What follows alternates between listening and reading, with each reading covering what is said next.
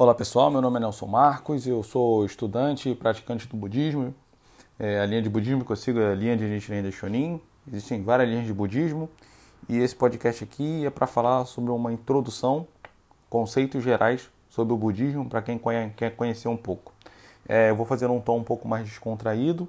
Eu já gravei um podcast num tom mais sério e eu vou ver aqui se eu me identifico mais e fazer com, com esse tom descontraído Ih, caraca, maluco. O cara não sabe nem falar descontraído e quer ser descontraído. Pelo tom da minha voz, acho que você já percebe que eu não sou lá esse descontraídaço, né? Nunca foi meu grande qualidade, mas vamos lá. Pelo menos não vou ficar tão formal. Então eu vou ler o livro aqui Fundamentos do Budismo, tá? É, lembrando que isso aqui é uma produção independente, eu não falo em nome de ninguém, nem respondo por ninguém, estou falando no meu nome e estou gravando porque eu eu acho que é interessante gravar podcast e estou descobrindo se tem algum tema que eu gosto de falar. Beleza, chega de papo, vamos lá começar os conceitos gerais do budismo. O livro diz assim: é, não se pode dar prontamente uma definição clara do budismo. Existem muitas explicações sobre o que é budismo, apresentadas sobre os mais diferentes ângulos. Portanto, é praticamente impossível tentar formular uma explicação que seja totalmente compreensível e satisfatória. É, aqui muita gente é, é bem popularizada a ideia de que budismo não é religião, budismo é filosofia. E aí a gente teria que ficar discutindo o que é religião ou o que é filosofia. Eu não vou entrar nesse mérito, mas as pessoas que praticam budismo, grande parte delas dizem que budismo é a religião que elas praticam. Inclusive no, no, no Oriente, se fizer um, uma pesquisa, o budismo é uma das religiões, uma das duas ou três religiões mais praticadas, tanto acho que tanto na China quanto no Japão. Vamos lá de, de volta ao livro. Todos os ensinos de Sakyamuni, que foi o cara que fundou o budismo, digamos assim, o fundador histórico do budismo, porra, eu estou falando o que está escrito no livro, né? É melhor ler e depois comentar. Apressado. Foram registrados. Ah, deixa eu ler de novo a frase do começo. Todos os ensinos de Sakyamuni, o fundador histórico do budismo, foram registrados, dando origem a uma ampla série de sutras ou escrituras. Pelo fato de conter ensino às vezes contraditórios, surgiu um grande número de escolas que basearam seus ensinos em um ou outro sutra. Como consequência, surgiram intermináveis controvérsias entre elas, com cada uma afirmando a superioridade de seus próprios ensinos. Então, tinha vários ensinos budistas, o Buda ensinou várias coisas, é, algumas pareciam contraditórias, e aí uma galera seguiu um caminho, outra galera seguiu outro, e como é o bom do ser humano, né, ele sempre acha que o dele é melhor do que o dos outros. Não pode ser simplesmente diferente. Não, o dele é superior porque ele escolheu aquele e a religião dele é superior. Enfim, vamos lá. Apesar desses conflitos, todas as seitas budistas reconhecem o relato. Ah, aqui tem negócio de seita. Vou ler seita aqui, aí vocês vão achar que budismo é seita e ó, a confusão que vai acontecer. Ó. Não é seita porque é tradução. No Oriente, talvez use uma palavra parecida, enfim. Então, vou, ler, vou, vou dar uma adaptada aqui. Ó. É, todas as seitas budistas reconhecem o relato sobre os motivos que levaram Sakyamuni a renunciar ao mundo secular. Esse relato diz o seguinte: Na juventude, quando era príncipe e chamava Siddhartha Gautama, Sakyamuni conheceu o sofrimento humano e ficou profundamente preocupado com isso. Então Sakyamuni era um cara que tinha empatia, né? Ele via, viu as pessoas sofrendo, ele, ele cresceu sem ver sofrimento e aí, quando ele viu, ele aquilo tocou muito ele, né? E aí o que, que ele fez? Ele abandonou o título de príncipe e procurou uma vida de mendicância religiosa, em busca de uma solução para os quatro sofrimentos inevitáveis que todos enfrentam: nascimento, envelhecimento, doença e morte. De acordo com a tradição budista, Siddhartha renunciou à vida secular aos 19 anos e aos 30 atingiu a iluminação. E tem nego com 40 anos aí pensando igual adolescente. É, estudiosos modernos em geral estabelecem essas idades em 29 e 35 anos, respectivamente. Após 11 anos ou 6 anos, de acordo com o segundo conceito, de práticas céticas e profunda meditação, ele, por fim, compreendeu a verdade que libertaria os seres humanos do sofrimento e tornou-se Buda. Ah, a gente lê isso aqui, né? Aí tá, vou conhecer o budismo, vou me livrar do sofrimento assim com conhecimento teórico. É, não, não, não é assim não, cara. É bem complicado as coisas. Na verdade, assim, é simples, mas é difícil pode-se obter uma verdadeira compreensão do budismo conhecendo-se o motivo que o levou a buscar a iluminação. Isso aqui é muito importante. Isso aqui é muito importante. Para compreender o budismo, é preciso compreender o que que levou Sakyamuni a buscar a iluminação. Então, o que que levou Sakyamuni a buscar a iluminação? foi o objetivo dele. Tá, tá escrito aqui, vou ler, vou ler, vou ler e eu comento. Em última análise, todos os ensinos de Sakyamuni foram expostos com o único objetivo de solucionar os sofrimentos universais do nascimento, do envelhecimento, da doença e da morte, e também de buscar uma forma de transcendê-los. Então, olha só, se você quer compreender o budismo, para que, que se compreende o budismo? Se compreende o budismo para se livrar do sofrimento. Se você quer se livrar do sofrimento e se você quer usar a compreensão do budismo para se livrar do sofrimento, você precisa entender o que, que levou Sakyamuni a buscar a iluminação, a buscar esse conhecimento. O que, que levou? Ele viu as pessoas sofrendo ao redor dele e aquilo motivou ele a buscar uma solução para aquilo. O que, que a gente tira disso? Se a gente estiver buscando iluminação, se a gente quiser resolver só os nossos problemas, cara, não é o caminho. Segundo o budismo, claro, não é o caminho. Você precisa ter empatia pelo sofrimento dos outros e, e, e precisa fazer algo que seja mais do que apenas por você. Não faça só por você, porque o ser humano normalmente tem, um, tem uma tendência a fraquejar.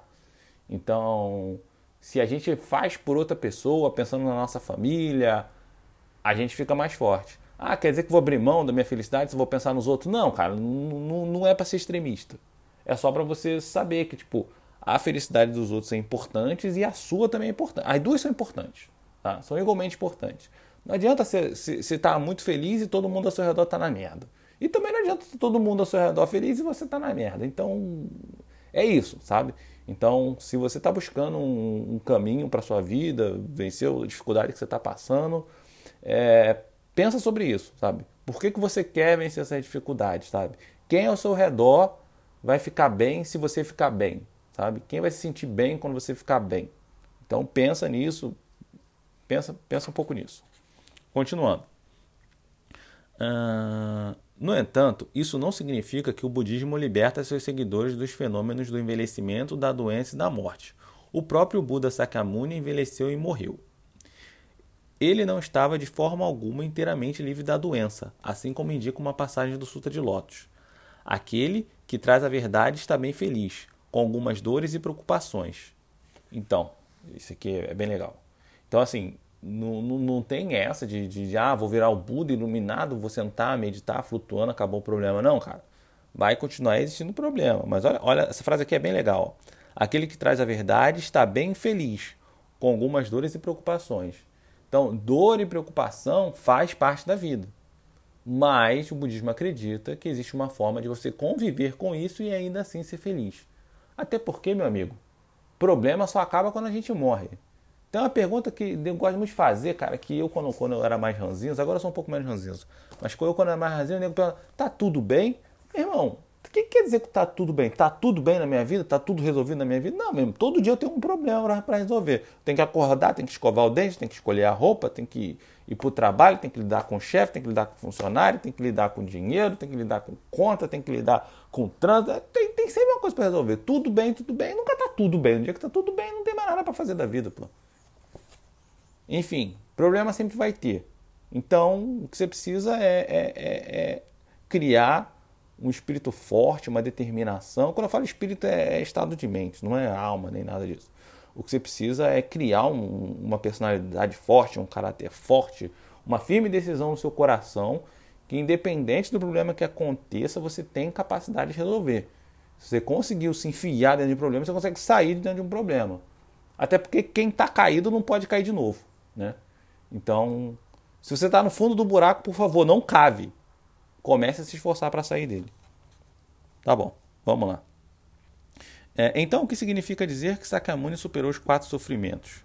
A resposta para essa questão esclarecerá a verdade para a qual o Buda se iluminou, abrangendo a essência de seus ensinos. O budismo originou-se do desejo de solucionar o problema mais fundamental da vida, o sofrimento. Seus ensinos lidam eficazmente com a questão da verdadeira existência humana e buscam o mais correto caminho para estabelecer uma base segura para a vida. Há uma tendência de considerar o budismo uma religião nihilista, que nega o valor da vida humana. Algumas pessoas também pensam que o budismo é o meio para o qual pode satisfazer seus próprios desejos materiais.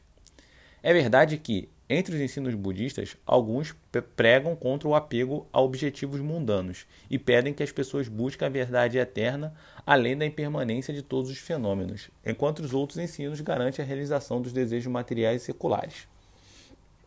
No entanto, é um grave erro pensar que esses ensinos constituem a essência do budismo. Então você pode ver uma linha de budismo que o cara vai abrir mão de tudo e, e vai virar um monge no meio da, da, da, no alto da montanha, e você pode ler uma linha de budismo que vai pregar que, que é, o mundo material é muito importante, essas coisas.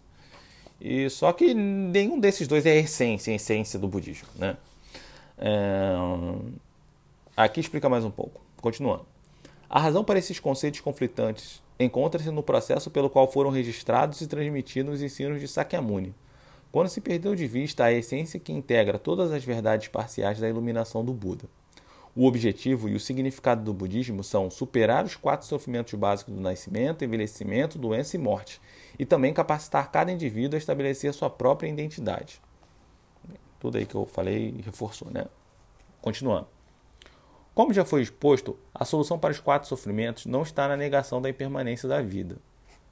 É um despertar para a realidade da vida eterna e essencial que sustenta e governa o círculo universal e constante de nascimento, envelhecimento, doença e morte. Cara, isso aqui é bem difícil de entender. Eu acho, pelo menos, né? De repente você é muito inteligente e entendeu de cara. Vou ler de novo.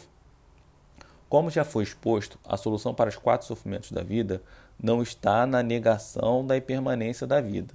Ou seja, o budismo não nega que a vida é impermanente. Então você está aqui, teu corpo tem um prazo, ele vai viver e depois vai morrer. Isso aí é fato, não tem, no budismo não tem essa coisa que você vai transcender e, e entrar no nirvana e, e, e viver para esse que, que essa sua existência vai durar para sempre, que você vai para um céu, que você vai para o inferno, não tem nada disso. Ó, o livro fala assim, ó, é um despertar para a realidade da vida eterna e essencial, que sustenta e governa o ciclo universal e constante de nascimento, envelhecimento, doença e morte. Então, o que isso aqui quer dizer, né? Essa achei essa frase aqui bem, bem, para o conceito geral, ela é bem profunda. Então, o que, que o budismo diz? O budismo diz que existe uma vida eterna. E o que, que é essa vida eterna? Não é, não é a vida, minha vida, sua vida, ou a vida de alguém, a vida do Buda, que é a vida eterna é, é, essa vida eterna é a vida que existe no universo. Né? É, é aquilo que torna é essa energia. Eu vou chamar de energia, não sei nem se é certo, mas é como se fosse a essa energia que faz com que o nosso corpo esteja vivo. Né? Porque o que faz com que a gente esteja vivo? É, é, o, é, é o, cérebro, é o coração. É. Para mim, é uma, é uma energia que tem dentro da gente que quando a gente morre, essa, essa energia se dissipa. Ela sai do nosso corpo. Mas ela continua existindo no universo. Então a nossa vida deixa de existir, mas a vida continua presente no universo. Né? A vida continua se manifestando de diversas outras formas.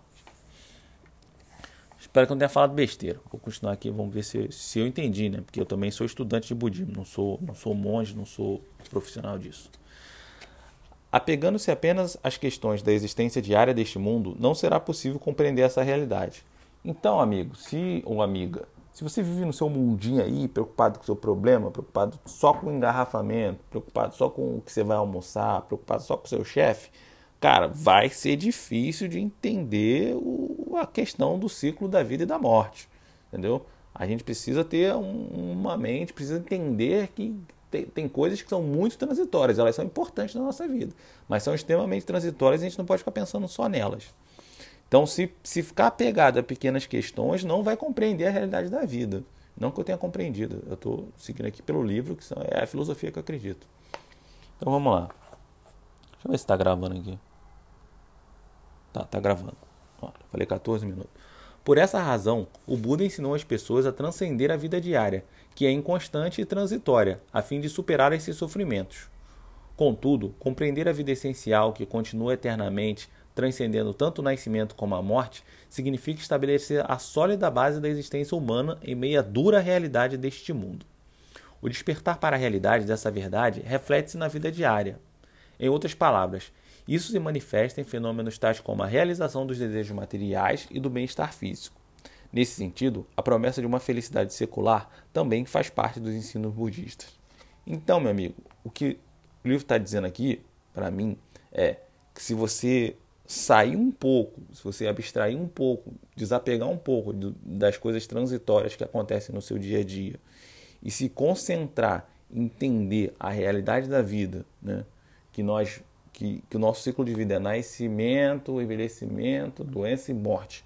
Se a gente compreende isso e vive a vida com base nessa compreensão, a gente também consegue atingir felicidade nas coisas diárias, no nosso dia a dia nas coisas seculares, no mundo material. Né?